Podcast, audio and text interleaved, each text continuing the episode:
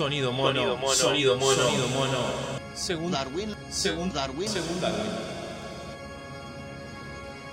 Según Darwin. Hola, bienvenidos a Sonido Mono según Darwin. Hola, Charles. Y, ¿Cómo anda Nachito? ¿Todo bien?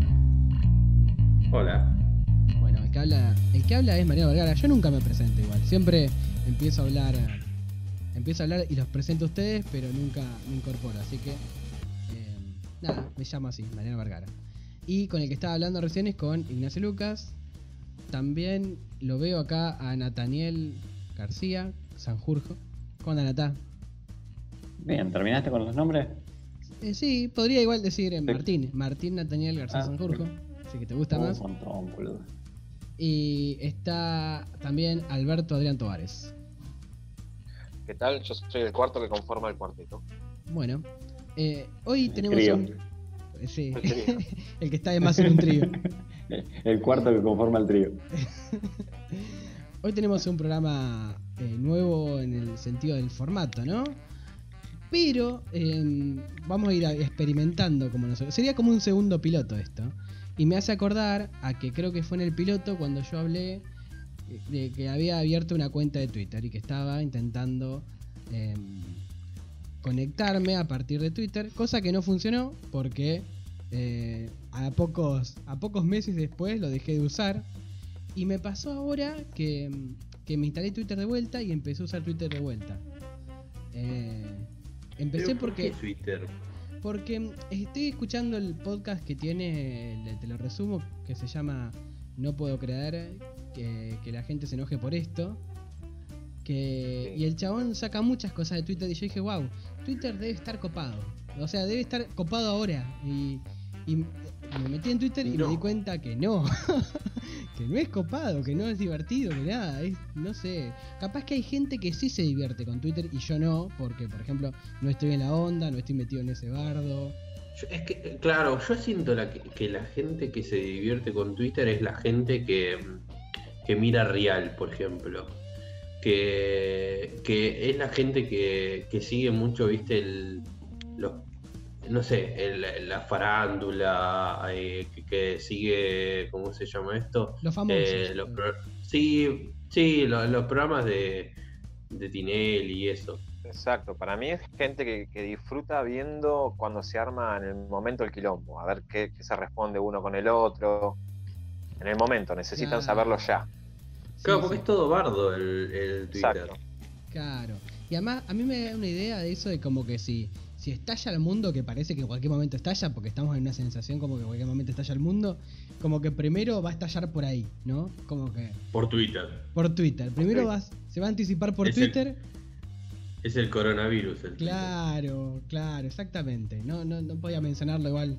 Natal te mira como negando, como, como criticándote por, por, usar, por usar esa palabra, Sí. esas dos palabras. Qué bueno, un día iba a llegar. Bueno, entonces eh, da ese sentimiento, Ah. ¿no? Como que, perdón.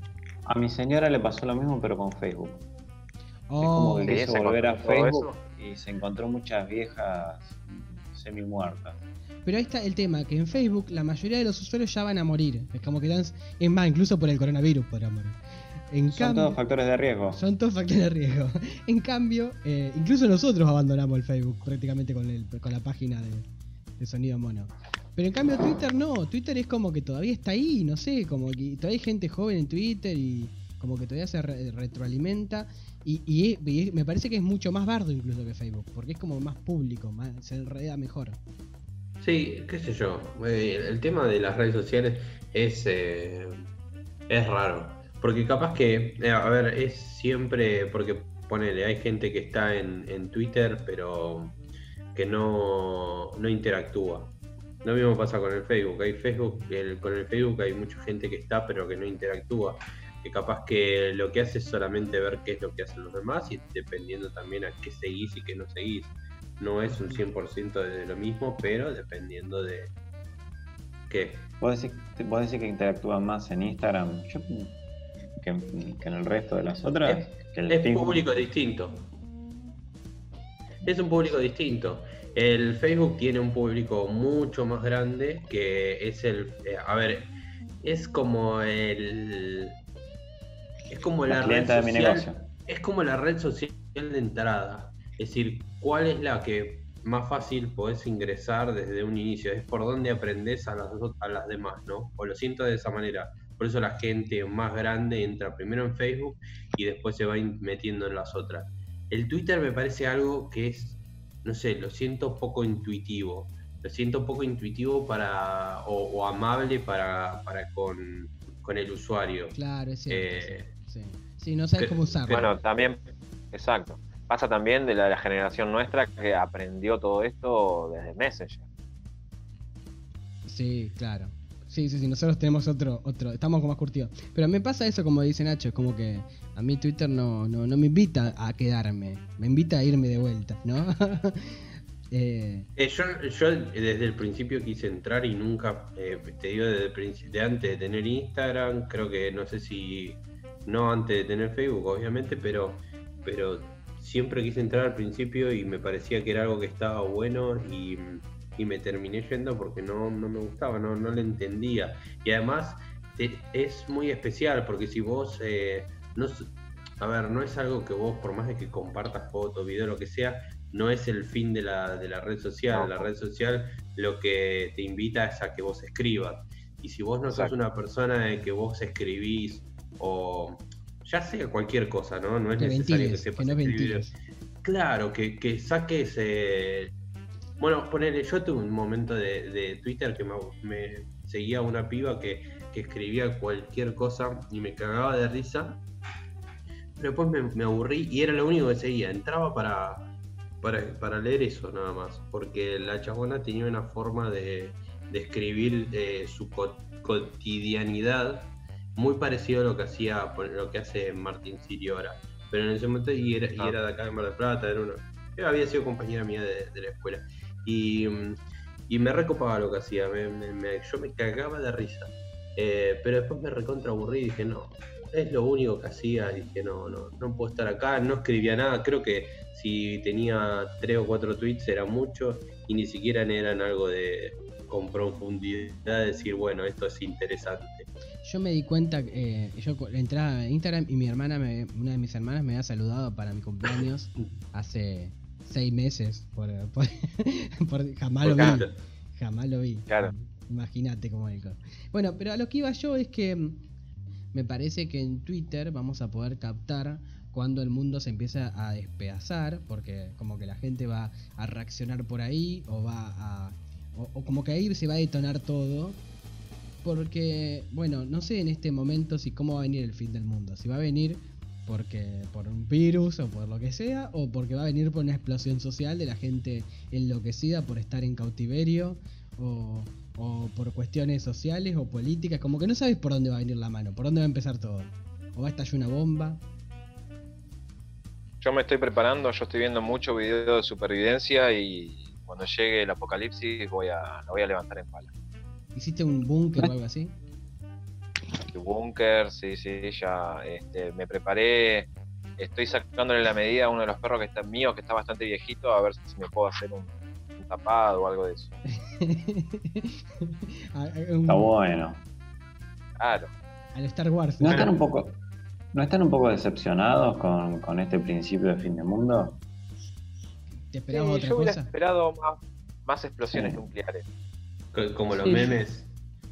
Sí, sí. Como los Sí. memes que, que, que están decepcionados porque esperaban un, qué sé yo, un brote de zombies y ya estaban con, con las escopetas y todo ahí preparando.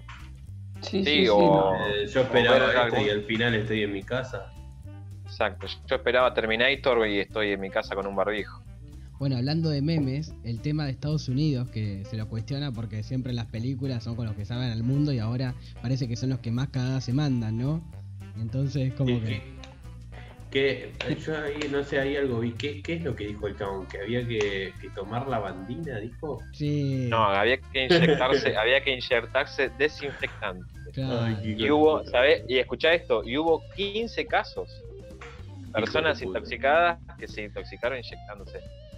Qué hijo de puta, boludo. Pero además también antes había que- dicho, perdón Nata, que había tomado determinados de- eh, medicamentos y qué sé yo. O sea, todas las boludeces que hicieron, ahora que hacen protestas en la calle, la gente en Estados Unidos porque quieren salir. Nada, eso. Perdón Nata, que te interrumpí. No, no, yo creo que, a ver, se está viendo lo que, lo que son. Estados Unidos es el documental ese de los tigres, Claro. ese que salió ahora, que son... ¿Lo, lo viste? Vi por parte, ¿no? Me, me llenó la, la cabeza. Oh, yo vi los dos primeros y me coparon, boludo. Explíquense. por favor. Porque, A mí, porque a mí me eh, gustó porque es como una historia bastante bizarra. Pero sí, pero son Eh, ellos, así son ellos. sí. No, no, por eso, por eso.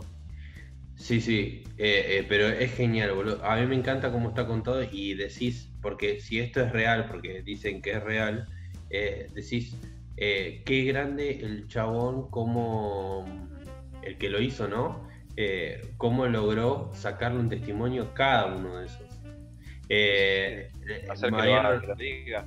no sé si, Bueno, si, si viste Mariano, porque es de lo que estamos hablando, es del, de la serie documental que se llama Tiger King, que es de eh, un chabón que tiene como un zoológico de, de tigres en Estados Unidos y eh, va- básicamente es él peleándose con otra chabona que tiene como un zoológico también de, de- de tigres, pero eh, lo que tiene la chabona es que supuestamente está avalado por un montón de otras cosas y ella es como, mm, como que lo salva a los tigres. Supuestamente ella hace las cosas bien y el otro chabón hace las cosas mal.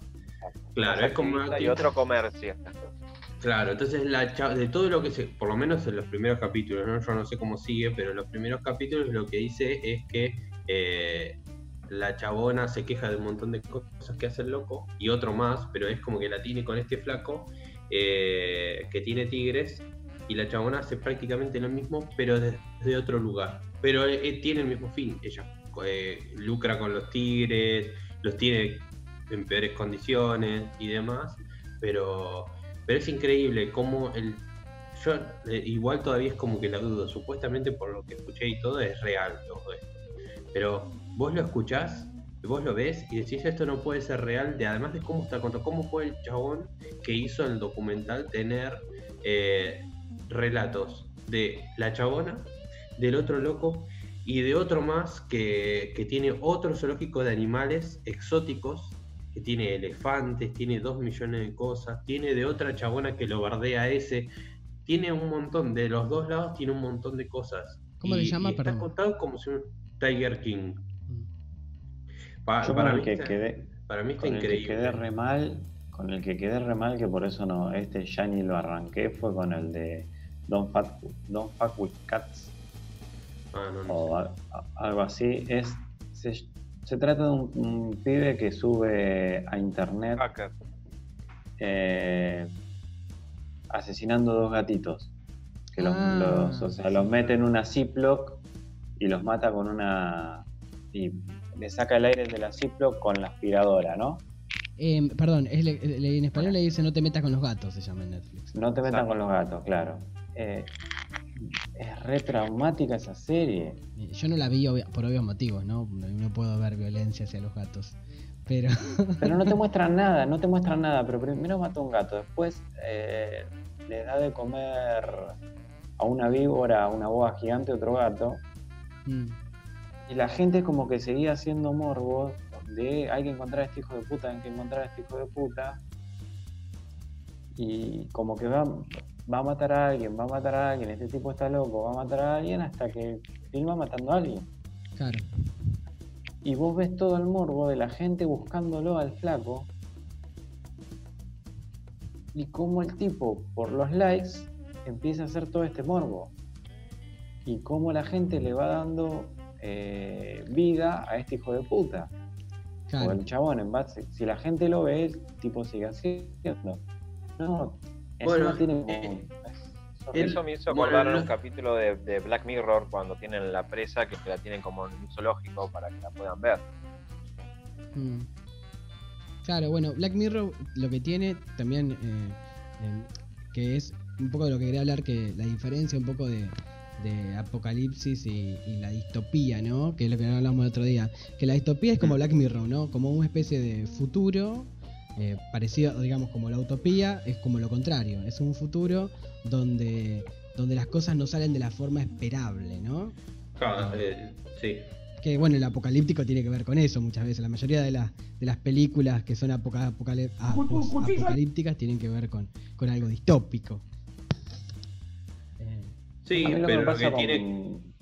perdón, con Black Mirror es que ya llega un momento que es tan crítica, tan crítica que, pone un poco nervioso. Yo vi algunos nomás, no, vi mucho.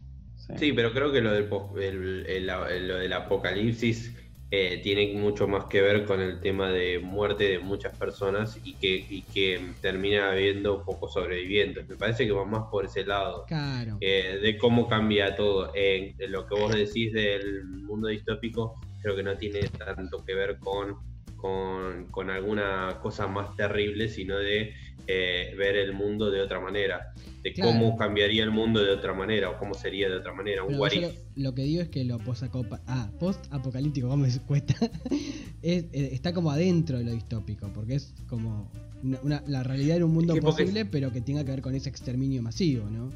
Claro, porque todo habla de, un, de una posibilidad y de un futuro futuro posible. Claro. ¿Saben qué? O no posible, pero.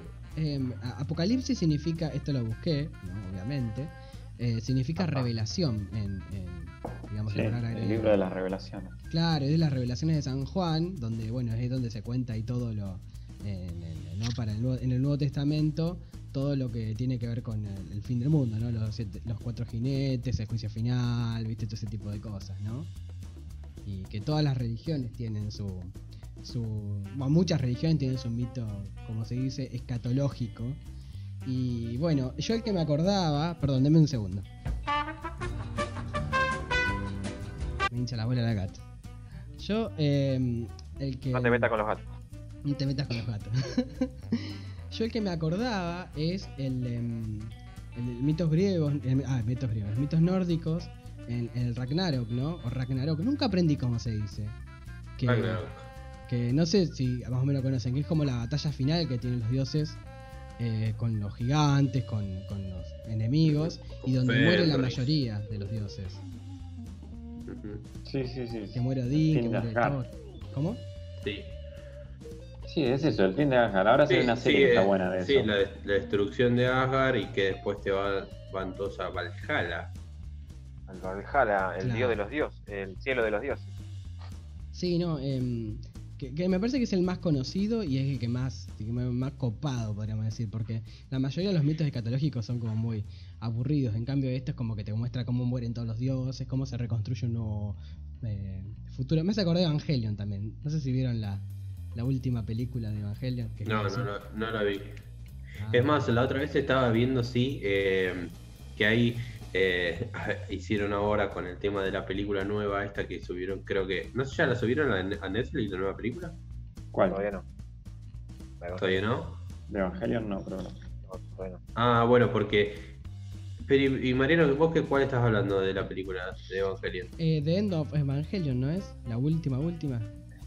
No sé, ah, bueno, Iván, no sé, pero ya la sacaron. ¿Sabes que no tengo ni idea? Porque lo que pasa con Evangelion es que hicieron muchas remakes y cosas así, pero yo me acuerdo de haberlo visto al final.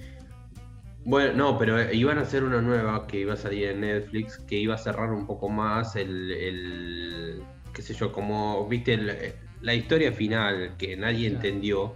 Entonces, el otro día, creo que la debe haber salido, o si no, debe estar por salir, porque lo que vi fue como un meme. No, no era un meme, era como una recomendación de cómo eh, mirar Evangelion completo. Entonces, te tiraban, por ejemplo, era de, tal capítulo, tal capítulo, y tenías que ver una de las películas, y de ahí tenías que, era tal capítulo, tal capítulo. creo que antes de los últimos tres capítulos, que son los más complejos de todos, que son los, que creo que. Bueno, de los dos, bueno, creo que venía esta película, que te explicaba un montón de, cosas para que vos puedas entender esos últimos dos capítulos, que son. Y son. No, que le falta un pedazo del guion. Claro. Que en realidad no le falta nada, porque el chabón lo quiso hacer así. Porque a mí me pareció que estaba buena. yo también lo vi hasta el final y me pareció buena. Yo, yo no entendí nada de eso. Todo lo demás es entendible por el hecho de, está bien, yo cuando lo vi, ¿cuánto teníamos, Mariano? Sí, nada, chicos, 13 años. No, menos. Pero, 14. Pero eh, dentro de todo, los, los otros capítulos y la historia tenía como una como un hilo conductor.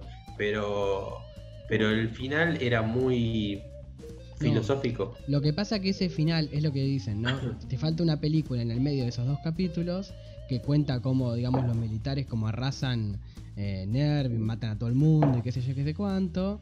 Después como que van esos dos capítulos y después el final de todo, cuando se da el juicio final, digamos, y como que se extermina toda la raza humana y eso es lo que tiene la, serie, como que juega mm. muy fuerte a lo último, como que claro. muy fuerte.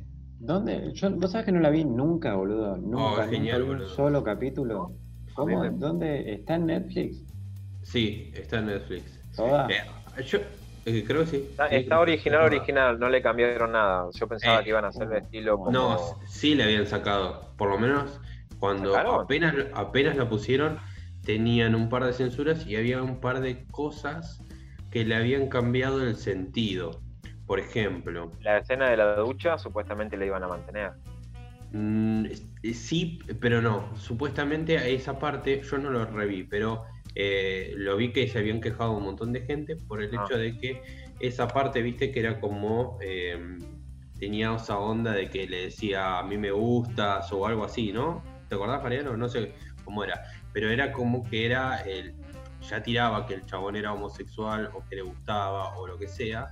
Em, y lo cambiaron a otra cosa que no tenía el mismo Spoiler alert, ¿dónde te acabo de decir que no, no importa, no Bueno, pero no es algo, no sabes ni de qué te estoy hablando. Claro. Eh, pero además es lo de menos. Además yo conté ya al final y todo. o sea que como que... Claro, no es importante. El final no es importante, no es importante nada. Además, llegaste cuántos años? 15 años después, jodete, boludo. ¿Qué que te diga?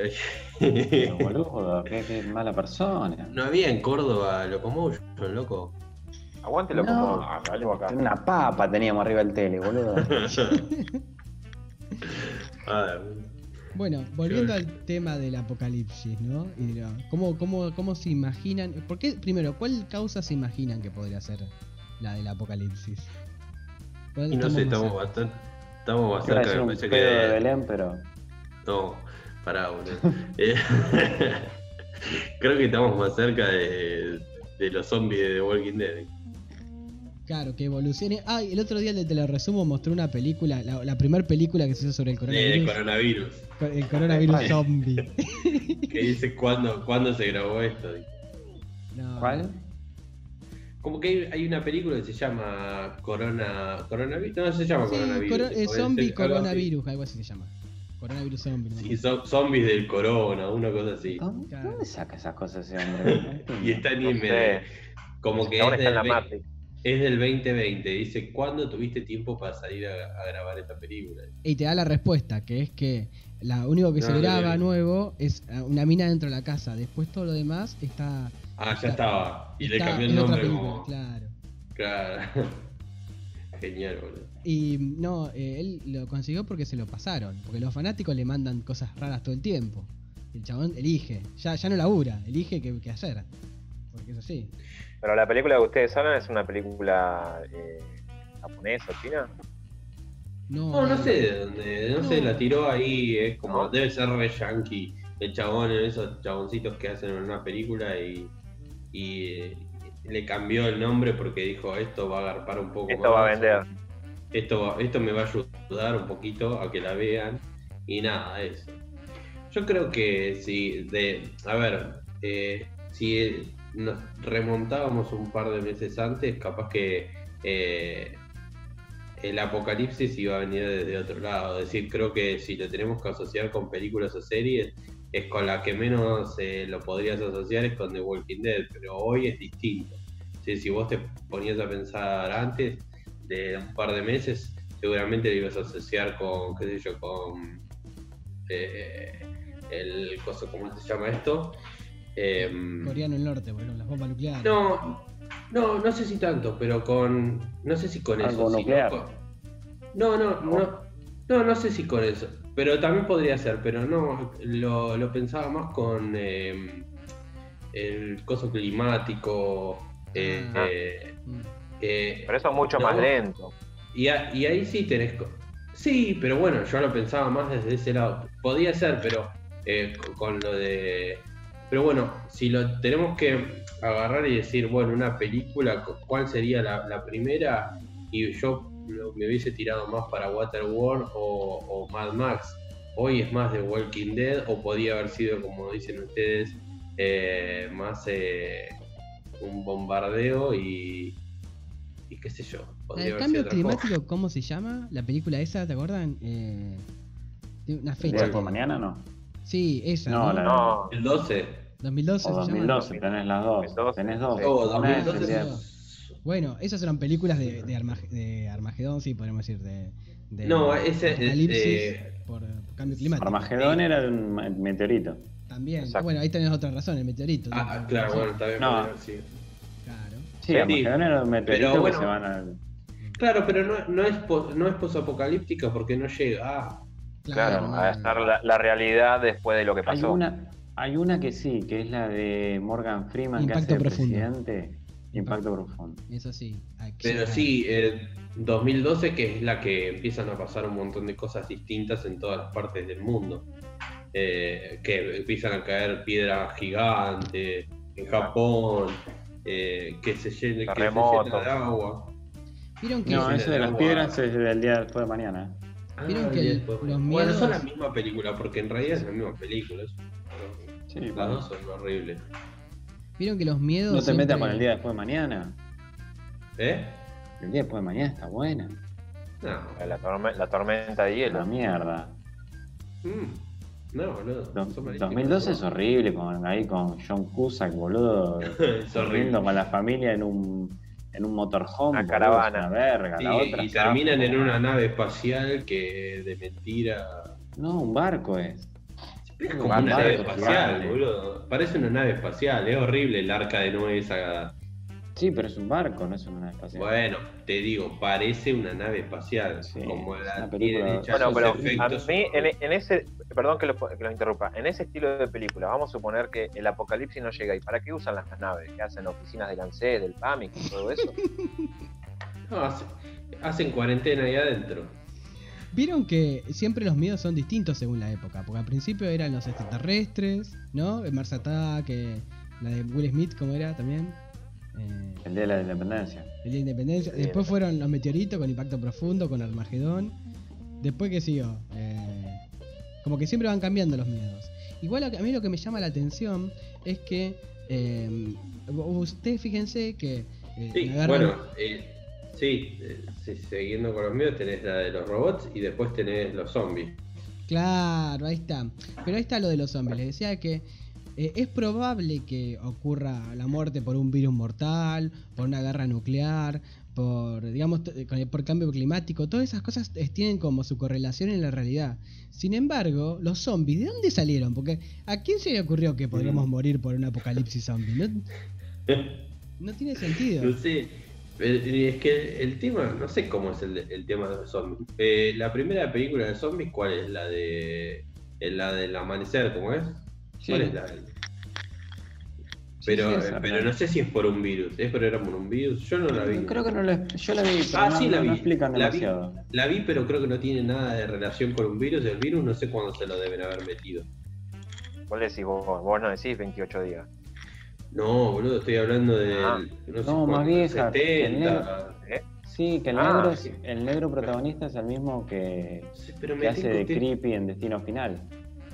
Ten- sí, te- tengo una escena en la cabeza que me acuerdo que creo que cae. A ver, cae un chabón eh, y cae sobre una tumba, me parece como una lápida y se revienta la cabeza. Creo que es una escena de la película que te me has de risa. Igual le pasa el trapo a un montón de pelis de Puede zombies, ser. eh. Sí. Sí, lo que pasa es que hay una bocha de zombies también. Los Yo creo zombies que vienen nace de... todo eso de, de, de- de- de- de- me imagino, de Drácula. y No, eso. no, no, no. Los zombies creo que vienen de Haití. De, mm, porque ellos hacen como un ritual de... Y creo que la palabra viene de ahí. Ah. incluso. Pero No está sé. bien, pero tiene que ser algo relacionado a las momias, todo eso de, de muertos que renacen, es más por ese lado. ¿no? Sí, pero no, me parece que tendría que haberlo buscado, no me di cuenta. No, no, dice, dice, lo, lo acabo de buscar, dice que las raíces del fenómeno, del fenómeno zombie se ubican en Haití. Mira. Y sí, son todos Eh, medio flaquitos y desnutridos, ¿viste?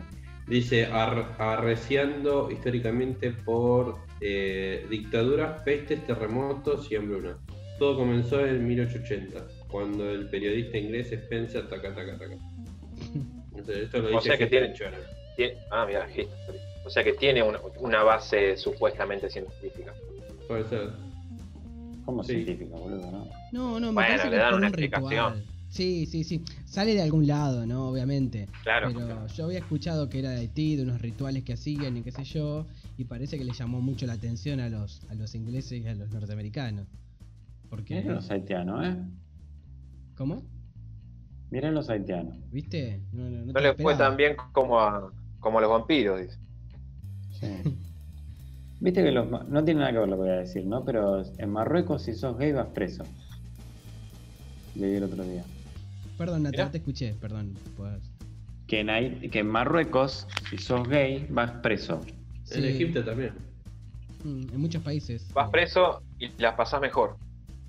Y en Rusia también. Me parece. En Rusia más o menos, por ahí andá. Mirá Para, vos. para no irte muy lejos. En Egipto siempre Pero lo la dice. Martín siempre yo-. Pero, por ejemplo, ¿qué harán? Tipo una investigación. Yo me imagino un detective, ¿no? Claro, que, No. que tiene que simular ser gay para Persiguiendo, o sea, atraparlo. No, me No, parece no, no, lo no. puede hacer público, Per- me parece. Ese es el tema. Persiguiendo gays, por ejemplo, ¿no? Porque es un gasto de, de infraestructura pública y de, de- No, de no. presupuesto Sí, No pero no, tan- creo que sea, claro, no creo que sea tan así. Eh, Sí, pero debe ser algo genial. como. Mira, yo te hago la comparación con un desnudo. Si vos andas desnudo por la calle, es probable que te lleven preso. Con los gays pasa lo mismo, me parece. Si hacen, eh, si lo hacen público, eh, me parece que, que ahí es cuando tienen problemas. Claro, pero yo Sí. pienso que el tipo de investigación debe ir por, por el lado de la cantidad de personas y las Queda- una quédate en la idea mía, que está buena. El detective Harrelson de, de Marruecos me parece que es gay. Y que al final era gay el detective. Ahí está. Fumando Claro. un pucho claro y al final es gay. Claro, genial. No se lo esperaba usted, señora marroquí. Sherlock Holmes gay. Claro. Genial. Típica película predecible de Hollywood. Sí, sí, sí, sí. Marroquí, ¿viste? Porque está Pero- llegando ahora. Porque si, si los gays están prohibidos, está, está llegando ahora hecha- esa película. Pero hecha en Bollywood, con Bollywood, acción. Sí, Con, sí. con unas explosiones y gente que esquiva balas. Sí, descubrieron hace poco los zombies también. El zombie hollywoodense pega. ¿Cuál fue la primera película así boom del, del post-apocalíptico? ¿Fue, fue ah, Mad Max? Eh, mira, yo me parece que es como icónica de, del post-apocalipsis. Si vos, si vos pensás en poca- post-apocalipsis. Sacale, sacale, enchufalo. Oh, qué hijo de puta, no me sale la palabra. Pero si vos pensás, si vos pensás en el, en el apocalipsis, creo que lo primero que se te ocurre, o por lo menos en tu cabeza, visualizás por lo menos la ropa, visualizás los autos, Mm. creo que, o, o por lo menos visualmente eh, a- y atractivamente, creo que es lo que. eh, porque no es un post-apocalipsis, post-apocalipsis que como que no quisieses vivir, ¿no? Es como decís, uh, yo quiero vivir ese, ese apocalipsis. es como exacto. que tiene, es como que es un apocalipsis que tiene onda, ¿no? Creo que Mad Max lo que, lo, que, lo que hace es te lleva hasta donde no querés estar. Porque, por ejemplo, en, en Walking Dead, bueno, vos te posicionás dentro de una. Vos sos el tipo con, con sombrero que mata zombies. En Mad Max la pasan todos igual y la, y la pasan todos mal. Em, es donde salió Mel Gibson, ¿no? ¿De ahí? Yes. Sí. Creo que sí, creo que salí. No Sí, sé es si bien, el director sí. también. ¿Eh? Es Sí, la peli es australiana. En la, Bueno, en la y- 1, Sí. en la 1, eh, eh, eh, en la 1 él es como si fuera un policía y tiene una vida medianamente normal. Es justamente, te cuenta la historia antes del apocalipsis, que está en la 2. Y, y la sociedad está más o menos armada bien, hay mucho crimen, él es un policía, pero la sabe sobrellevar. En la 2 ya es eh, la humanidad luchando por el único recurso que vale, que es la gasolina. Sí, es como igual, que de ese punto al otro te explica cómo la sociedad se volvió loca. Igual eh, ninguna es como que de una película a la otra, más allá de que está el mismo protagonista y demás, si vos las ves individualmente como cosas distintas, las podés entender igual porque es como pareciera como si no tuviesen relación una con la otra. Vos ves la primera y no tiene ninguna relación con la segunda. Es decir, eh, primero, bueno, la primera está en blanco y negro, la historia es una No. cosa y, y la No, forma de contar. Yo la vi en Colombia. Yo no sé, ¿Viste yo la vi.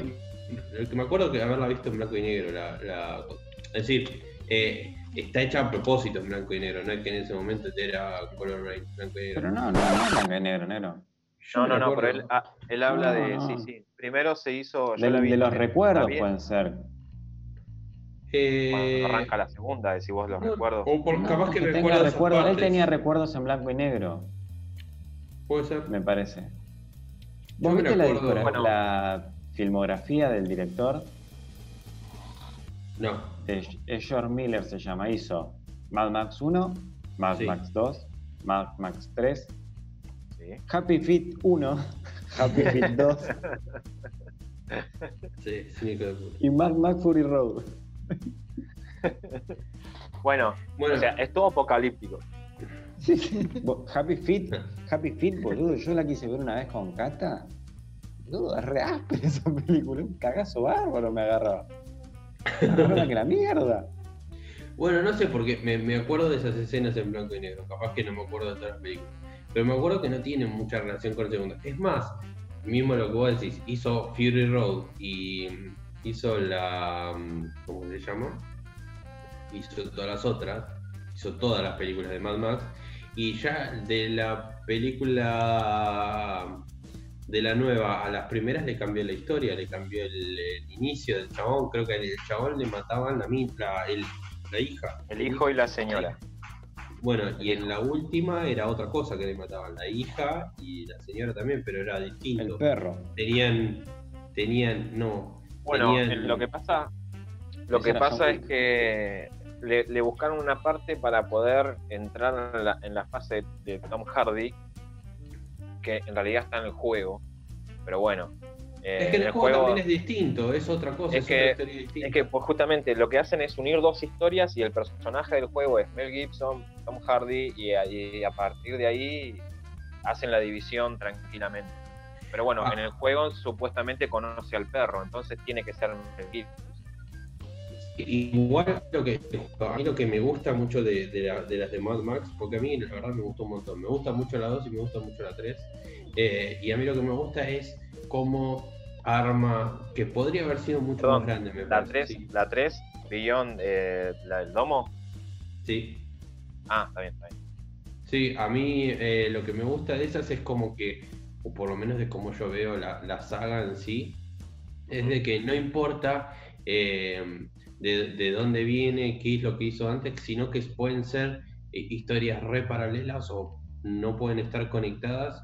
Y es un personaje que llega y eh, pasa por una aventura que es distinta dependiendo en el lugar del planeta en donde esté. Porque es como que el chabón llega, siempre tiene esa aventura, se va y después puede tener otra en otro lado sin tener Claro. que contar su inicio. Es más, en la 2 y en la 3 Pasa- hay un personaje. En la 2 y en la 3 hay un personaje que lo, lo hace el mismo actor, se ven y todo, y, y nada que ver, boludo, no es el mismo personaje. Vos decís el capitán Hay uno que creo que es el que lo lleva eh, en el en el helicóptero. en helicóptero. Sí. Bueno, eh, es el mismo actor. Sí, no, nada que ver, hace- nada que ver, nada que Hace ver como un otro. personaje, hace como un personaje en una película y en la otra hace de otro personaje. Y vos decís, cuando lo ves en la tercera decís, uy, qué bueno, este chabón lo conoce. Entonces Va a ser el loquito se va, de la dos. Se va, a ayu- se va a ayudar, claro, lo va a ayudar. Nada, no tiene nada que ver, boludo, no. Entonces decís, ¿qué estoy viendo, boludo? Estoy viendo una historia distinta. Pasa Y que eso es bueno, lo que tenía-. La capaz- metáfora de que capaz que en la vida vos te vas a encontrar gente que pensás que es la misma pero no lo es y así. No, mentira. Es que O por ahí era el cuñado del no director. sé, Claro, Yo no sé qué, la verdad nunca busqué qué es lo que quiso contar el chabón, ni A mí, a mí lo que me pasó de, de cuando historia, de historia post-apocalíptica, me gustó el juego. Las películas soy fanático, les contaba a ustedes por, por chat que a mí lo que me pasó que cerró, cerró un, videoclub y la única que tenía el VHS vendió y yo le digo, te compro eh, Mad Max, Hombres de Negro y algo más. Y yo me llevé el VHS. Y lo que me pasó jugando a la Play con, con Mad Max era que en un momento tenías que seguir, era un sandbox estilo eh, Grand Theft Auto, se usó para muchísimo ese simulador, para mafia, para, para hacer de todo. Lo usaron para Mad Max y lo que te hacía jugar te le hacía transpirar la supervivencia. Por ahí estabas jugando y te metías en una, en una tormenta de aire y lo pausabas y estabas más que cinco horas tratando de salir de la, de la tormenta o buscando comida o buscando petróleo. Sí, yo lo jugué, a mí me gustó bastante. Lo que pasa que también era bastante eh, monótono el juego. O no tenía mucho para hacer. Lo que pasa es que justamente. Muy repetitivo. Es que era, por ejemplo, eh, eh, el, GTA, que te manda la historia principal y después tenés más o menos siempre el, mismo conflicto con, las, con las diferentes bandas. Cambian el nombre, pero son, otra, son la misma banda. Sí, puede ser, sí. Yo lo que tenía es que la historia era bastante cortita, eh, no es como el GTA, el GTA te lleva y estás un buen tiempo. Este era como bastante cortita. Lo que tenía es que eh, fue uno de los juegos que yo el otro día le decía eh, que cambió un poco el tema de lo que era, no te digo de los gráficos, pero sí de lo que pedían en requisitos y demás. Entonces se veía muy, muy bien.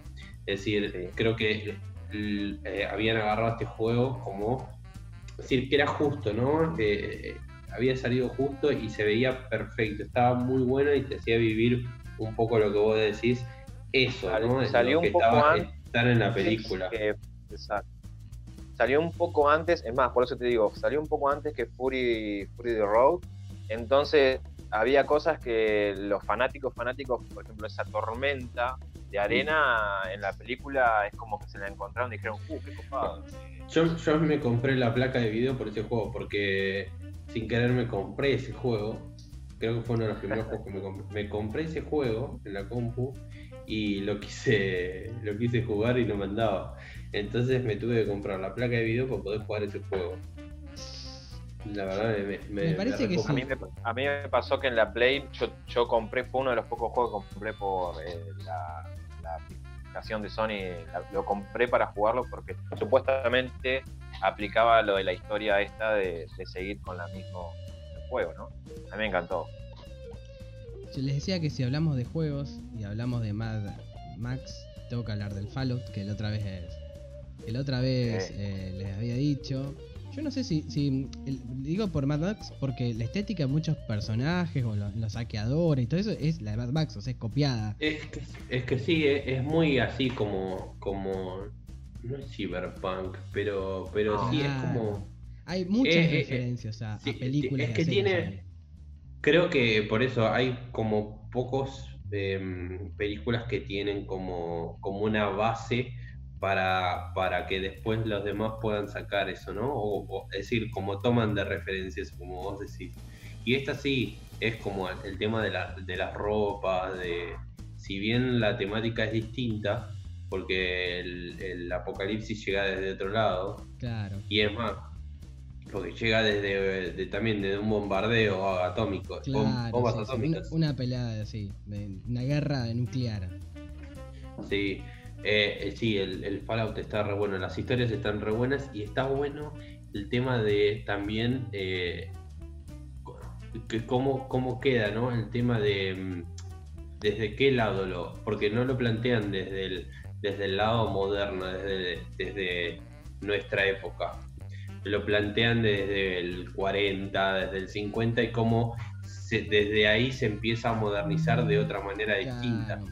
Porque el momento como bisagra es en esa época, después de la Segunda Guerra Mundial. Y yo me busqué por qué, por qué es esa razón de que la tecnología como que... Eh, cierto aspecto de tecnología queda anclada y que hay como esa estética eh, retro en algo futurista.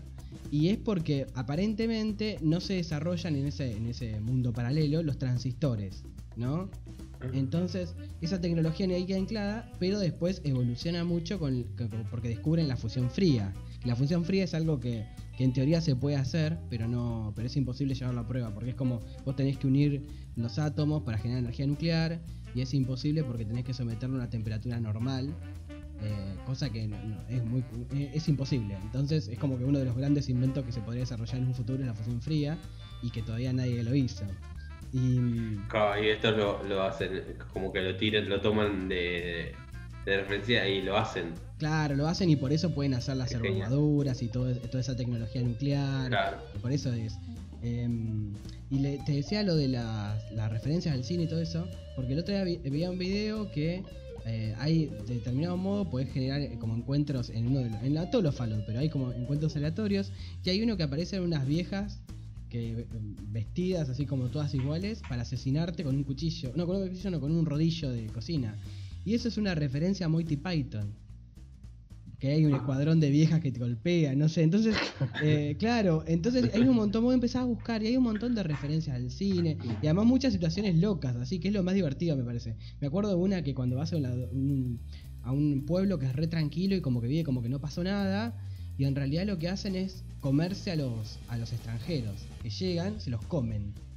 Y... Bueno, es que eso tienen los RPG. Hay pocos RPG que tienen como hasta el mínimo detalle de... Eh, eso es lo que hablábamos la otra vez con mi hermano, que, que sí, hay pocos de esos, que vos vas y, y, es más, le meten mucho más hincapié al tema de la historia que a la... Tienen mucho de la jugabilidad, obviamente, porque es un juego que está eh, muy bien hecho, pero tiene mucho del detalle de que puedes llevarte cada uno de esos pedacitos, ¿no? Em, el, el, Fallout 4 creo que es increíble.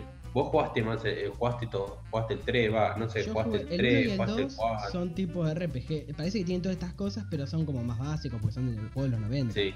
Pero el 3, el New Vegas, que para mí el más entretenido de todos es el New Vegas. Y el, y el 4, que es el más complejo, como os decía, el que más tiene historias así aleatorias. Mm está muy bueno porque además, como que ocurre. en tiene una voz.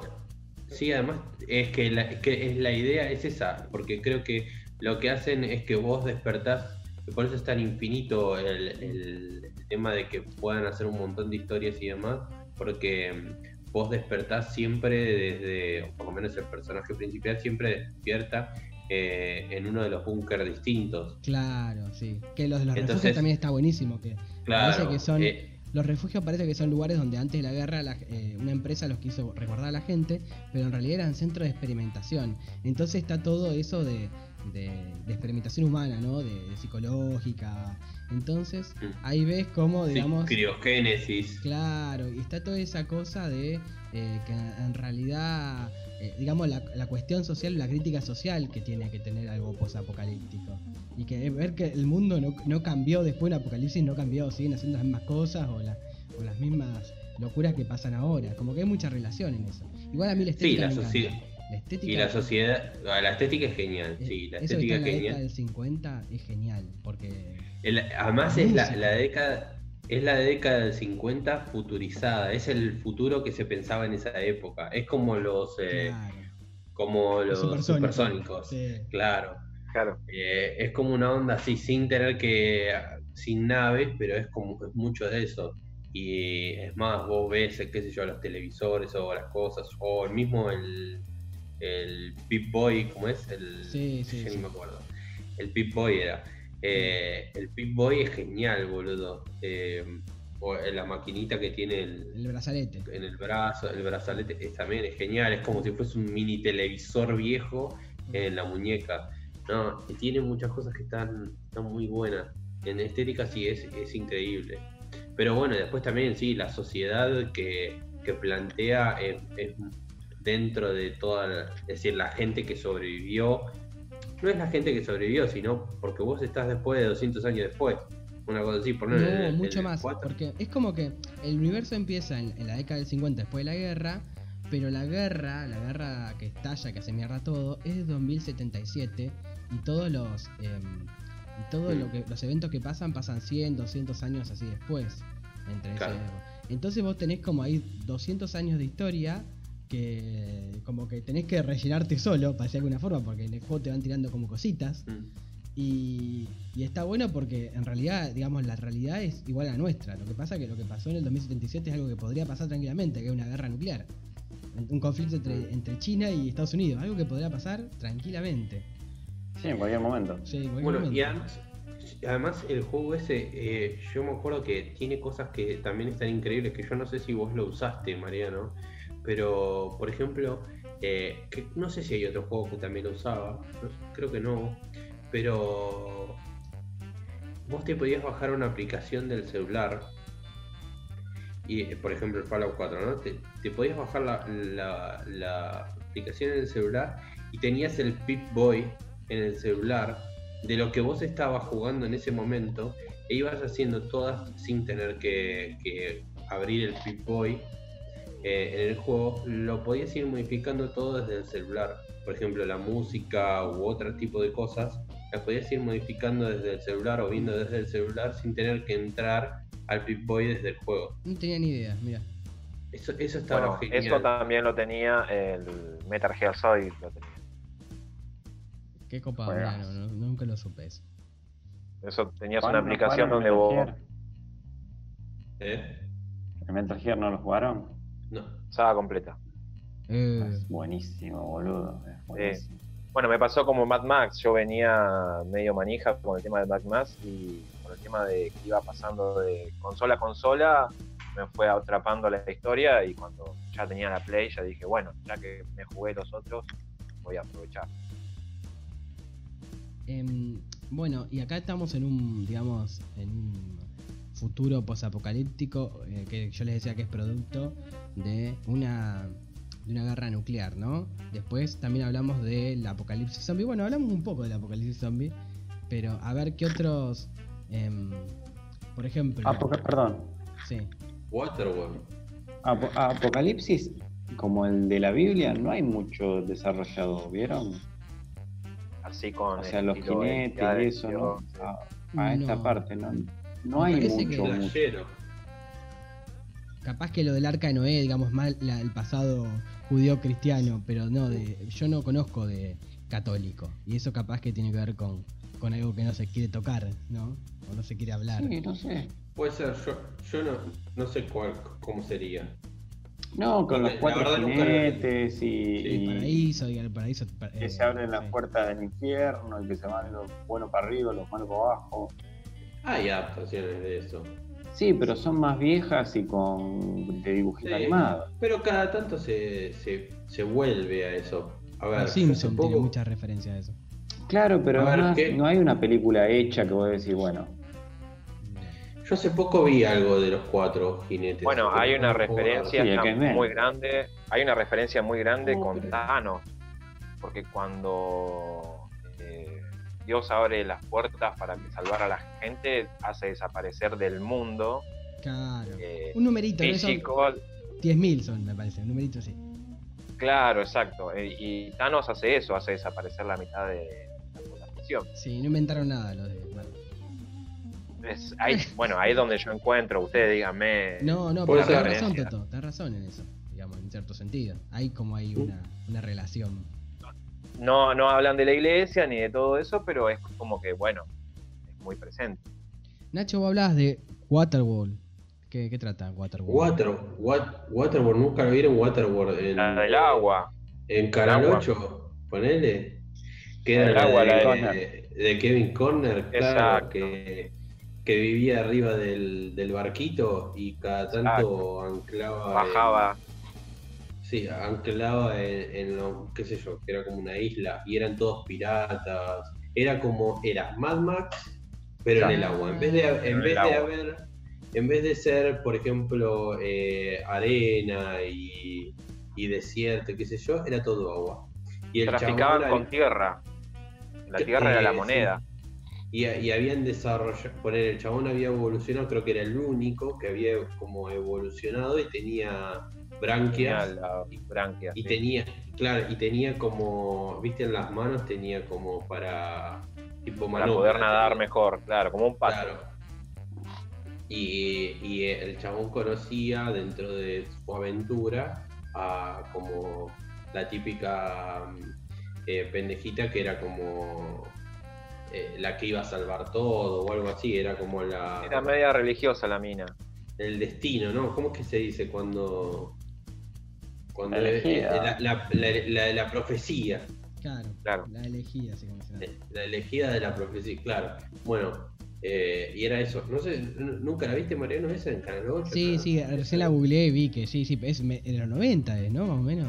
Eh, ahí busqué el 95. Claro. Pero Ese- ese era el juego- una- Ese era el juego que Milhouse pone como 80 monedas y pone para jugar y da dos pasos. Ah, y termina. termina el juego. Ah, te Y ese- razón. este es el juego de, de Waterworld. Em, después, ¿qué otra? A ver, vos me has dicho 12 monos también. Que una vez hablamos de 12 monos, me parece. Eh, sí, hablamos con, con el tema de, de viajes en el tiempo. 12 monos era también por un virus, era muy parecido a lo que estamos pasando ahora. Claro, sí, tenés razón. Eh, eh, es un virus y después de no sé cuántos años, 40 años, eh, el chabón trata de volver para tratar de, de matar al loco que desató el virus. Perdón, ¿no nos dimos cuenta de otro posible eh, apocalipsis que podría haber estallado? Que es el de Terminator. Y el de Terminator, 800. Claro, cómo se vuelve loca la 286 y nos mata a todos. eh. Sí. Ah, El 2, viste, no querés entrar al 2 y no podés y. todos. Qué Eh, locura, boludo. Después, em, a ver otra. Soy leyenda.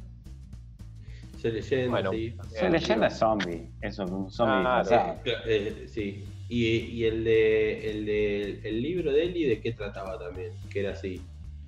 ¿Era zombies o era qué era? No, estaban buscando como.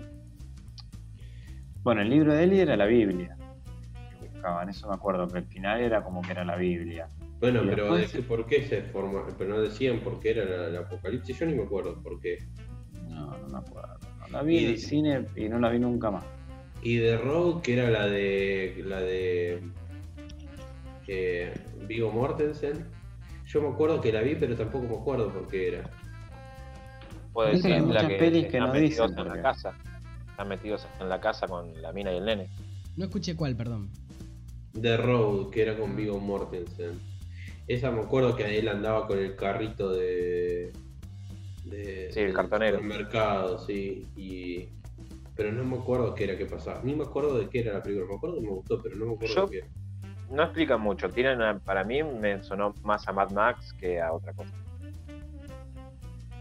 ¿Del Eternauta hablamos? No. No, pero podemos hablar. Ahora, mira, la tengo acá en la mano. ¿Lo ves? Ah, mira. Eh, Eh, ¿viste? edición Sí, especial. Bueno, yo seguí tu recomendación y me puse a chusmearla. La tengo acá en casa como hace como 5 años y nunca la miré. que Eh. acá es esta de Oestergel con, con Solano López, ¿no? Es, eh, es una es una tira cómica de los. Ay, ya me olvidé la, la fecha. De los. de la década del 60, creo que es. Y. Y que bueno, bueno, eh, Oestergel, eh, me puse a buscar que el chabón eh, es un desaparecido, esto ya lo sabía. Lo que no sabía es que también a las cuatro hijas la habían desaparecido en la, los militares.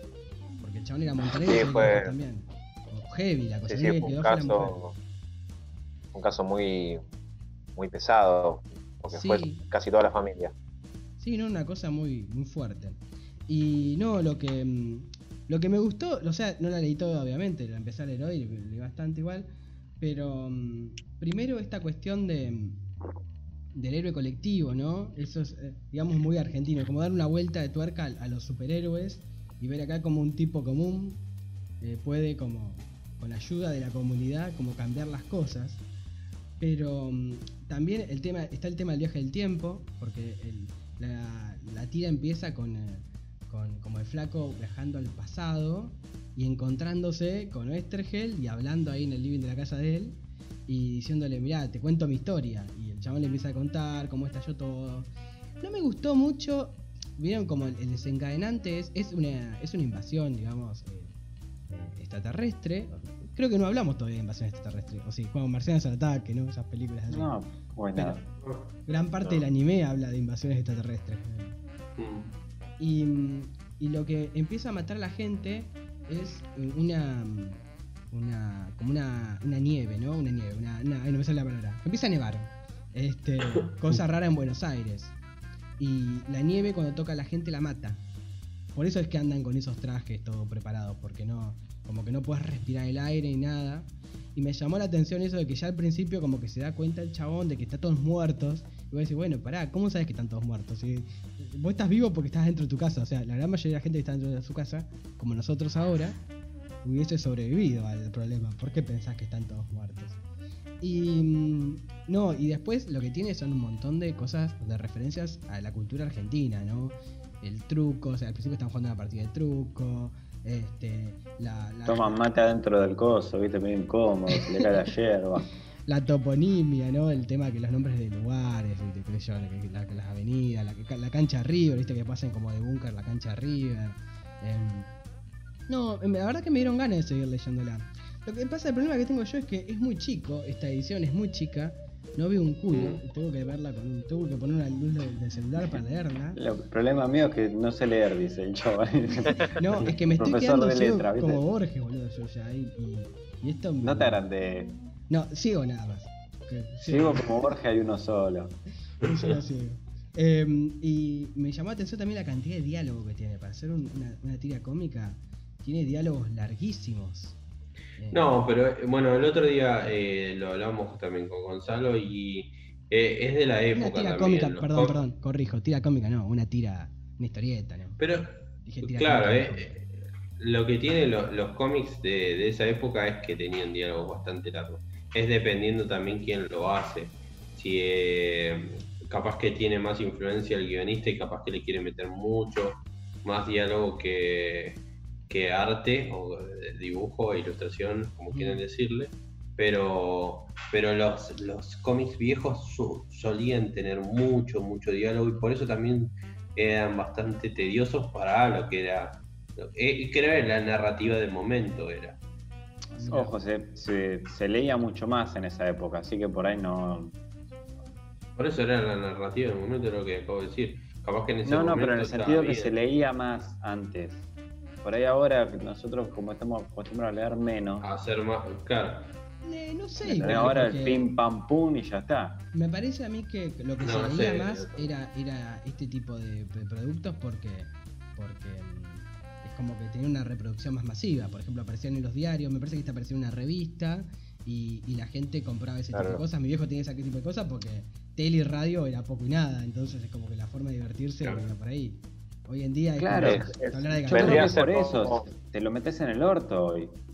Claro, Claro, hoy sí, hoy desapareció. Pero ponerle, explica él como si fuera más falda, ponele. Claro, bueno, sí, exactamente. Eh, bueno, hoy en día igual hay, hay como un boom de los dibujantes de nuevo con, con- con las redes sociales, de, lo- de las, de las tiras cómicas, de, la- pero cuando empezó a desaparecer el diario es como que ahí empezó a decaer, me parece. El único que sobrevivió fue Nick, Sí. robando cosas. Sí, pero Eh, es más denuncia. moderno. Es más contemporáneo, chabón. Claro. mm. Es Em, otra cosa. Bueno, y no sé si se enteraron que, que del Eternauta va a haber mm, una serie en Netflix ahora. Sí, igualmente lo que tiene eso es que ya, viste, hasta que no salga, es como que no le creo nada, porque ya tiraron tantas veces de que iba a haber una versión de este, una creo que hasta en un momento habían tirado una versión de Arana, pero No, me estás cargando. Sí, sí, yo lo acuerdo de haberlo escuchado. no, Bueno, a mí me bueno. parece que sí, que lo había, lo había escuchado, pero tiraron un montón de veces que iban a hacer versiones de Eternauta, pero nunca, nada. Y está tirando, O sea- y seguro que es nieve que, que embaraza a las mujeres y las realiza como mujer. ¿Vos lo habías leído, Nata, el Eternauta?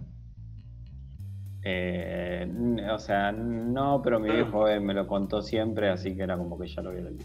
Mira, ¿y alguna cosa más querés agregar? Porque yo no, no leí mucho más. No, no me acuerdo porque no le prestaba atención. Contar pasar. el, contar el final. Se muere.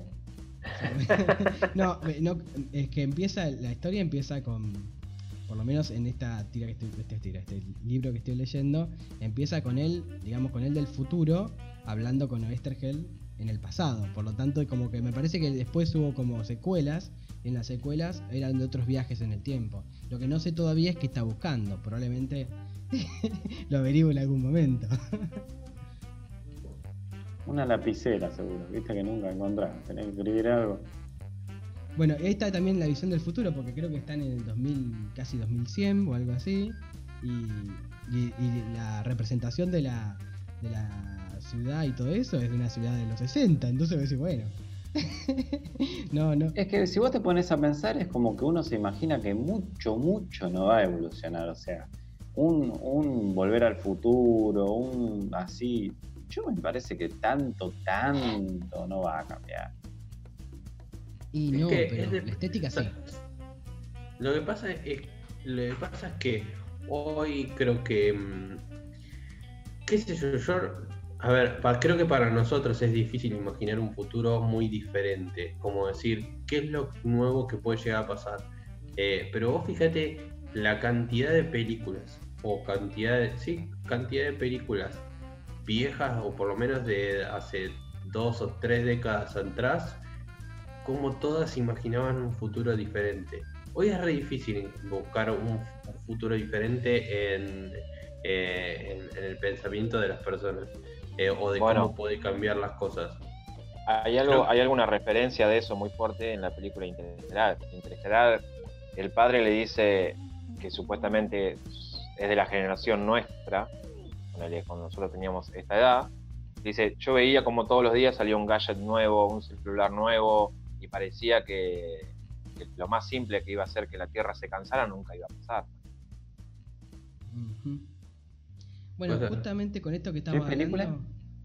Interestelar. Interestelar. Ah, que mm, con eso- eh, yo leí una entrevista media cortita de, de- de- que le hicieron a Solano López, al, al dibujante, y él dice que este personaje, al, al protagonista, Juan, eh, lo dibujó pensando en un porteño medio cheto de los 60, ¿no? Porque, digamos, tiene el mismo look, la misma pinta. Y esa cosa de decir, bueno, y la, la mujer también, la mujer tiene un, una- un look de la época así, muy, pero muy así, el pelo cortito más o menos hasta los hombros, ¿viste? Muy de la propaganda de, de Coca-Cola. Rubio menemista. Claro, entonces uno dice, me llama la atención eso, que vos decís, bueno, por lo menos hacerle una onda tipo tipo Mad Max, no, Claro. una onda cyberpunk, qué sé yo, eh, inventarles un estilo, un- una forma de peinarse distinta por lo menos. No, Pero, ¿de, qué, ¿De qué estás hablando? de Eternauta, perdón. Ah, El, dibujante los dibujó como si Sí. como- están en el futuro y los Como- imaginó como- como en el, en el presente, pero eh, eh, en, serio incluso pensó, lo estuvo diseñado eso, no es que le salió así. Lo pensó y lo hizo así, muy raro. Qué sé yo, eh, por eso digo, es dependiendo de la época en que capaz que imaginó más la historia y no tenía recursos para pensar de, de el cómo sería el, el cambio radical de, qué sé yo.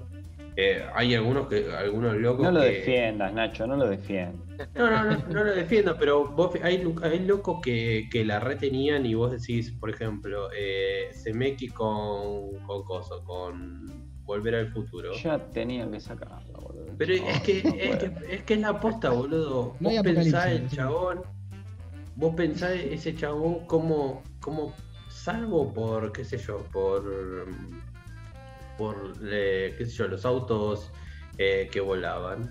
Hay un montón de cosas que vos decís, chabón, ¿cómo te imaginaste las cosas? Totalmente diferentes. Está bien, hay un montón de cosas Bueno, que también vienen bueno, de, la, pero- de la literatura, por, por ejemplo. Ahí, Eh, eh, tenés, eh, qué sé yo, hay pantallas que son, con, eh, qué sé yo, es la pared, es una pantalla. Claro, Pero claro. también está en, eh, no, en Ray Bradbury. También, claro. en sí, claro. Bueno, bueno, hablando de, de, de cosas, eh, va a salir una película que el otro día, me- y me quedé copado porque a mí me re gustó ese libro, es eh, A Brave New World, eh, un, mundo, un mundo feliz. Ese- yo tengo el mundo feliz. Que, ¿Sabés quién Bueno, me lo regaló? ¿Quién? No me Vos. digas que yo, hijo de puta. Vos me lo regalaste, acá lo tengo. ¡No, si hijo te de lo- puta! si querés te lo devuelvo. tengo. No. Yo me lo regalaste. quién se lo di. Vos Te lo presté, te lo doy. No, no, me dijiste, tomá, te lo regalo. Dije, no, boludo. Y me dijiste, sí, sí, que total yo ya lo vi, ya no lo voy a ver, qué sé yo, me dijiste. No, hijo de puta. Bueno, a mí, yo no lo terminé ese libro. Me acuerdo que lo empecé, lo empecé por la escuela y creo que fue uno de los pocos libros que me gustó zarpado. Ese y, y Fahrenheit eh, son uno de los libros que más me gustaron.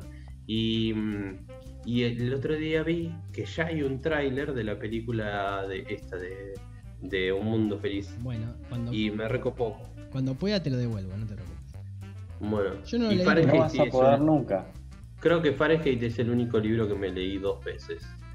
Ah, ¿Te gusta la ciencia ficción? Sí, y me vi, creo que las dos películas de Fahrenheit me las vi. ¿Dónde está la película tuya de Panamá? La, la tengo yo, la tengo, la, la- la tengo guardada. Porque esa también, esa la presté y tardó años en volver. No, no, no, contá porque es muy buena esa. Esa- esa se la presté a-.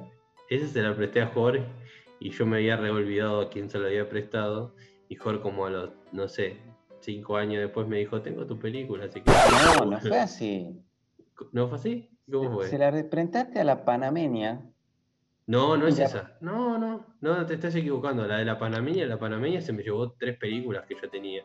Ah, Nunca me no la devolvió. Yo pensé que, No, claro, yo y pensé que le había la- prestado a la panameña y la Pana- panameña. no, el-. No, la Panameña es hija de bueno. puta, porque la Panameña, ¿sabes lo que hizo? Nosotros estudiábamos cine con una Panameña y lo que hizo la chabona, teníamos que hacer un, no sé, qué era que teníamos que hacer un, un laburo juntos, un práctico. Y yo tenía un par de películas eh, que las teníamos que ver todos, creo que yo ya las había visto, no sé si quiénes más estaban, yo se las presté a la chabona. Eh, se las presté y al otro día se fue a Panamá. Era No un plan más. para robarte las películas. Pero boludo, No, eh, eh, buena. no, la- no las agarres, hija de puta, si te vas a ir a Panamá, no por las eso la agarres. se agarró, por eso mismo. Se- Claro. la- sí, sí, Claro, sí. boludo, Pero además es- eran es películas que estaban mejor. grabadas. Eran películas que estaban grabadas, no era que eran, viste, originales ni nada. Pero no las había en grabado recién. Pero en Ojo, Claro. por ese ahí la deportaron, no, escúchame, por ahí la deportaron por- películas por grabadas arriba de vacaciones. Pará, no se escucha nada. ¿Cómo? No a la vez. Por Pará yo. Por ahí la deportaron por tener películas pirateadas, boludo. Y le cagaste Sí. la vida. Está bien, en ese momento, en ese momento las películas eh, no era tampoco tan común grabarlas, eran poco los que podían grabarlas porque no, era difícil tener, era como, no sé, saber usar bien las redes sociales ahora. Entonces, eh, medio que, mm, que capaz que, no sé, llamaba la atención, pero hija de puta, boludo, se me llevó las tres películas que recién había grabado. Una genia, boludo. Una genia, una genia. No me acuerdo ni qué película. estafa del mundo. No ¿Esto me acuerdo, no, hubo otra igual. No, así se enteran los padres de Nacho qué pasó con los videos de sus vacaciones. Nacho se lo usaba arriba, se lo grababa todo. No, no, no, pero la otra fue también, ¿te acordás? Que fue con vos, que fue cuando hicimos el, el 36 horas, Sí. que yo tenía, me acuerdo que vino, vino el que era el organizador y me dice, che, te presento a esta que es una brasilera, porque siempre me pasa con alguien Con de otro lado. Y, y me dice, che, mirá, necesito una mano, no puedes ayudar porque a la chabona le faltaban los programas para poder editar. Entonces yo vine con mis pro- con los programas, vine con los programas, la chabona tenía que editar obviamente en 36 horas como nosotros el corto. Eh, le presté los programas. Editar no, los- grabar todo en 36 horas. Bueno, pero, eh, pero estábamos en pero estábamos en la etapa de, de que Claro, sí, sí. a- sí, sí. ella lo que necesitaba era para, para editarlo. Mm. Entonces yo le, le presté, traje, porque yo no los tenía, obviamente, yo ya lo tenía eh, instalado el programa. Entonces le traigo los CDs. Creo que no sé si no le di, no sé si no le di todo el, el sobre que tenía todos los CDs. Le dije, bueno, fíjate y después me lo das. La chabona desapareció. No. No hizo, no hizo el 36 horas, se, Se fue, fue a la mierda, Panamá. desapareció. y, y no, no, no recuperé tampoco eso, no lo tengo. no. Me Con esos programas- chabona. Con esos programas fundaron Netflix. Sí, de- desde esa época Nacho es xenófobo y discrimina a todas Claro, las razas, exacto. a los extranjeros por igual. Pero bueno, no, pero uno por buena onda, boludo, y prestar hijos de puta. por boludo. Claro, y, y encima vienen y te dicen, no, vos me regalaste un mundo feliz. La concha tuya. ¿Me lo regalaste en serio? Te juro que me lo regalaste. Me te juro. Mirá que. Bueno, seguimos en seguido. mo- Ah, en- seguimos en sonido bueno. modo según Darwin. Ahí está. Bueno, pero Gonzalo parecido. Parecido te, te le pasó a, a Melissa conmigo, que me había regalado el, el- la fotocopia De de, Kryptonita. de, y después de te la mandamos. Kryptonita. Ahora te la regalamos de vuelta si. No, Esa, esa también está buena porque eh, me, me regaló la fotocopia de Kryptonita y yo eh, la tuve, no sé, tres No años. me acuerdo si te la dio en la casa de, en la casa de Mariano una vez que nos Claro, bueno, pero yo nunca la leí y la tenía ahí guardada y la verdad que ayer no sé qué me dijo, che, mirá, vamos a sacar cosas, qué sé yo, yo me estaba repodrido, agarré y la metí en el tacho de basura de papeles. No, A la semana. Pero a la semana, pero cosa increíble, a la semana me dice Mariano, che, eh, Melissa necesita la fotocopia de Kryptonita, ¿la tenés por ahí? Yo la había tirado, me fui a fijar y todavía estaba en el tacho. Así que la agarré y se la devolví y le dije. le sacaste Pero- las manchas de yerba y todo eso. Pero boludo, estuvo, pero estuvo tres años en el, en el, no sé, en el ropero y nunca la leí ¿Vos te das cuenta? y nunca me la pidió tampoco, boludo. Justo No. fue esa semana y tuvo gente de que no la había tirado todavía, que no que había no la la bolsa. Claro, que no había, claro. Bueno, muchas Pero gracias bueno. Nacho por devolverla, cuidarla y devolver. Ah, no, igual está bien, era un regalo. eh, pero, pero bueno, tenés que cuidar los Claro. regalos, ¿viste? Como- Tenés que cuidar. O sea, Bueno. estaban todas las páginas pegoteadas. Fíjate, Nacho. Sí, no, no, no. No sé qué estoy haciendo con esto, pero. Em, bueno, justo estábamos hablando del tema de Netflix hace una hora más o menos. Y, y no sé si alguna, alguno vio alguna algo novedoso en Netflix que tenga que ver con lo post-apocalíptico. Nacho, yo creo que No. vos tenés una. Vos porque querés que hable de, de la serie esa que, que, que, que Gossip viste vos y Girls. estás, es claro, que estás copado. No, no, no. Mirá, primero, no estoy copado. llama- Mirá, Vi un capítulo nomás de Mining Gospel. Me estás cargando, boludo. Vi un Un capítulo capítulo. nomás. y- Porque Sí. Tres- lo sacaron Lo hace que- un par de verga. días. No, no, no. Que, sí, hay, hay gente que está recopada con Midnight Gospel, eh, cosa que a mí no me pasa mucho, pero creo que tiene un fin, que yo te dije, Maneo, para mí el fin es para, para cuando estás fumado, es verla para cuando estás fumado. Es decir, si estás fumado, creo que debe ser la serie eh, perfecta. ¿No, Mariano? Perdón, perdón. Eh, sí, para verla para Mariano. decía- Se tildó. No, no, no, no, no, no. Fui, fui a abrirle otra vez la puerta a la gata. Pero no, no, no. eh, yo creo que puede ser eso, pero por, por la estética que tiene, que sí, que es muy delirante. Pero a mí lo que me copó. No sé si, no es, no sé si es por, por la estética, es sino por, por en sí de, de cómo está hecho. Así, es que- de que vos no le podés prestar atención. Primero el, el tema filosófico, que creo que, que eso de, de tirar una historia recontra filosófica y técnica, como dijiste vos el otro día, de que están hablando y hablando y hablando y no paran de hablar. Y, y- y al mismo tiempo te están mostrando algo distinto animado. Es decir, eh, son personajes que están haciendo una cosa pero están hablando totalmente de otra. Es decir, están pasando por, por un ataque zombie, que creo que es como un alcalde, creo que es como un el intendente, presidente, un alcalde. al-.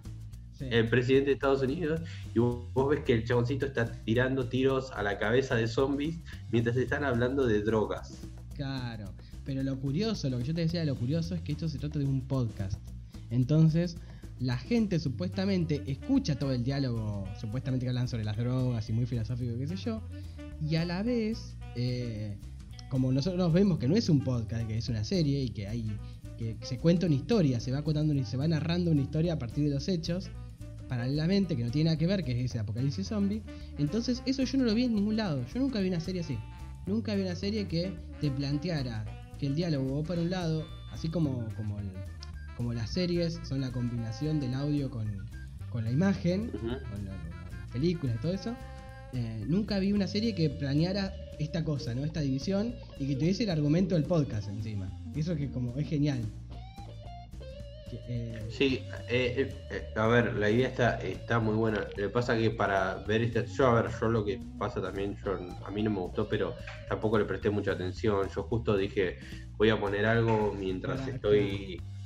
Sí, porque estaba dibujando y digo, a veces estoy solo acá y para no poner música digo, voy a poner algo en Netflix a ver qué, qué onda. Y es más, hasta lo, hasta lo puse en, en español como para, para que pase más rápido y no, y no, no, no, eh, no tener que estar presta- claro hasta a- no tener que prestar la atención que es justo es una que tienes que prestarle mucha atención, porque si no le prestas atención, es como que no terminas entendiendo ni una cosa ni la otra, ni, ni la imagen ni el audio. Claro. Eh, o, o no eh, terminas disfrutando de la experiencia que, Exactamente. Pues te propone claro, algo que- muy. que te como- plantea. Siempre claro. las series estas que te plantean como algo así este, distinto, es como que uno en primera dice, bueno, a ver, me gustó o no me gustó. A mí tampoco me gustó, digamos. Es más, no sé si vi otro capítulo. Pero, pero lo que pasa es que decís, bueno, no sé si me gustó o no me gustó, pero me, me, me planteó algo que me dejó pensando y vas más allá, más- más allá del gusto, sino de es otra cuestión. Nata, perdón, ¿querías decir algo? No, no, nada, nada, nada. Ah. No puedo decirte nada. Es que yo, yo lo. eh, a ver, yo igualmente eh, lo, lo digo así, pero, pero capaz que sí le tendría que dar otra como oportunidad. Pero más allá, porque, a ver, primero que nada, eh, eh, es rara también la animación que tiene y, y a mí me gusta un poco mirar un poco eso. Es rara porque los personajes también son, son como re distintos, están trabajados de una manera re distinta. Mm. Y mm, eh, es más, es- fíjate, el presidente es como recontra básico, es como un. Sí, una pelota, una cabeza y, y un cuerpito así re. ¿Sabes lo que así, es? El, el loguito del Messenger, ¿te verdad? Sí, es, así, es- eso, es- como re básico y el otro. claro, y el otro tiene como un poco, el otro personaje tiene como, si bien es bastante simple, tiene como otro trabajo y además está, está bueno, ¿no? Qué sé yo. Pero, pero capaz que, a ver, el primer capítulo por lo menos trataba de eso. No sé de qué tratará el- los otros, qué tema tratarán también. Capaz que también el tema del primer capítulo no me, no me atrajo tanto, pero, pero capaz que prestando la atención y, y yendo por la experiencia que te, te plantea es otra cosa y lo vivís de otra manera. Yo te- eh, vi que vi que hay un montón de gente que está recopada con la serie. Mm. Es decir, creo que son como series del momento. Vos, eh, hay veces que uno no quiere entrar en la moda y mirar por mirar, pero hay veces que si por lo menos no le prestas atención o por lo menos vas contra, contra la corriente porque es lo que, lo que vos ves que está de moda y no le das la oportunidad, te lo terminas perdiendo. Claro. Eh, entonces, por ejemplo, pasa con esto de Tiger King que hoy hablábamos. Yo eh, en un principio dije, para mí debe ser una verga, no, no tengo ganas de ver algo así. eh, por lo menos no, no me, no sé, no, no me llamaba mucho la atención. Y vi el primer capítulo y me recopó. Es decir, todavía no lo seguí, pero, pero la verdad es que me, me copa bastante. Entonces hay veces que uno eh, hace un juicio eh, por, por la moda o porque le gusta tal o porque le gusta todo el, a, a todo el mundo y decís yo no tengo ganas de que me guste a mí porque le gusta a todo el mundo y la verdad es que después termina estando bueno o lo terminas descubriendo tarde. Mm. Bueno, a mí me pasó en ese sentido de decir, bueno, miren Ricky Morty. Y me dicen, no, como dibujito a mí no me gusta. Y después me dijeron, che, loco, Ricky Morty, Sí, eh, dedos arriba. Bueno, hay mucho. Yo les decía a Big Mount también que está muy bueno. O sea, me parece que como que hoy en día no puedes discriminar porque es una serie animada, Mm. porque las series animadas Exacto. desde hace ya tiempo como que te están en otro nivel. A mucha gente le gusta Bojack Horseman. Yo miraba antes con mis hermanitas Los Padrinos Mágicos y me copaba, ¿viste? Como que desde Los Simpsons me parece para acá es otra cosa, no, no es- ya no es el- la cosa para chicos básica, No. bueno. Eso es ya como obvio. Eh, no, yo te preguntaba Nacho por eh, que por Daybreak. Por eso te preguntaba lo de Netflix.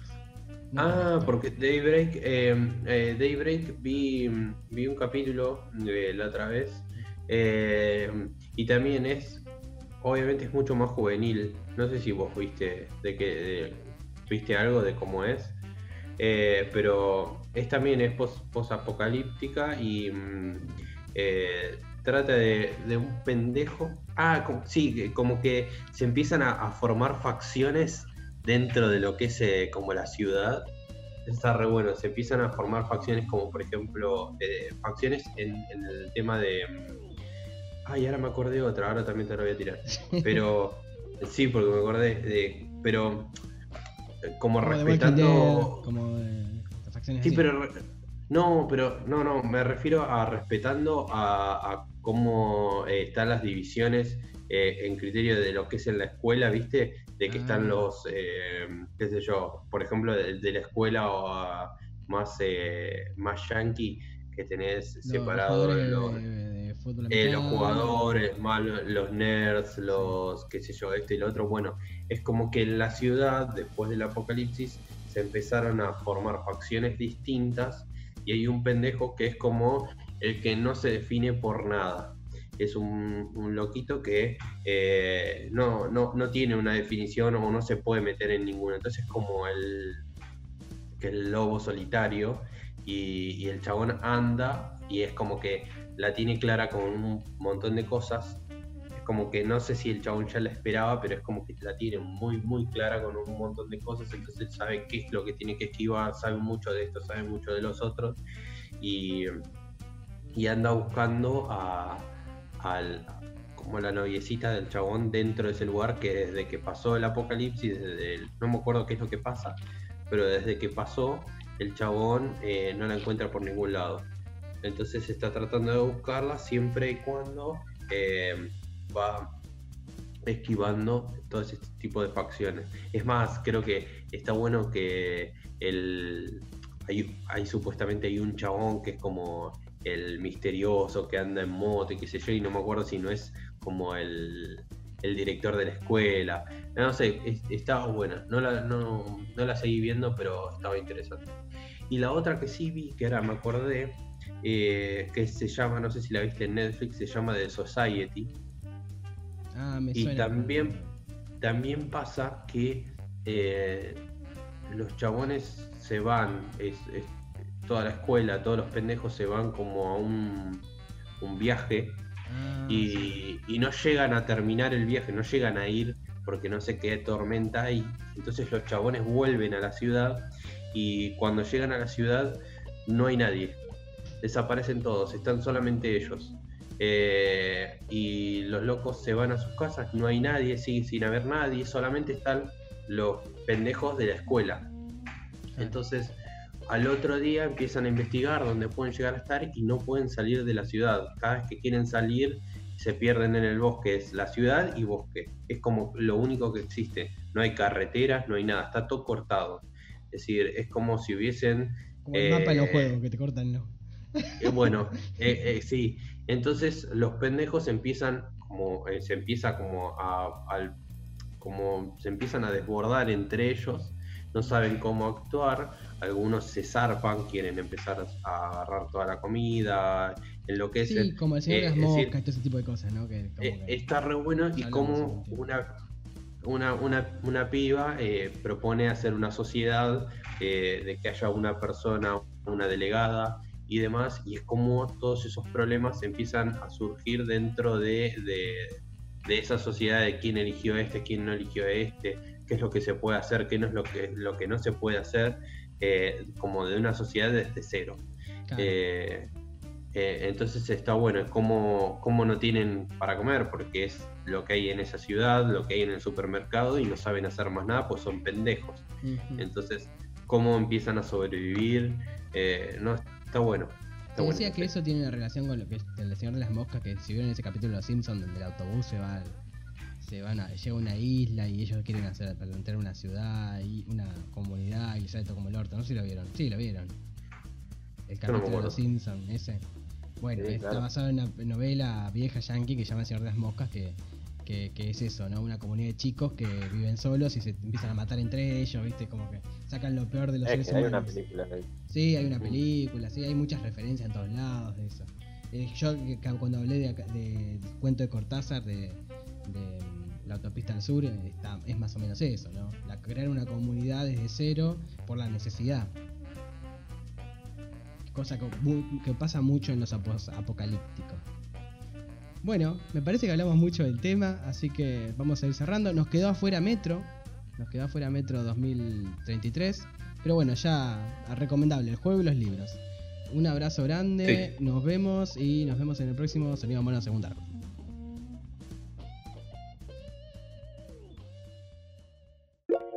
Acabas de escuchar Sonido Mono según Darwin. Hola, Char. Gracias por llegar hasta el fin del podcast. Ganaste 10 coins y pasaste al siguiente nivel. Puedes seguirnos en Facebook, Twitter, YouTube y SoundCloud.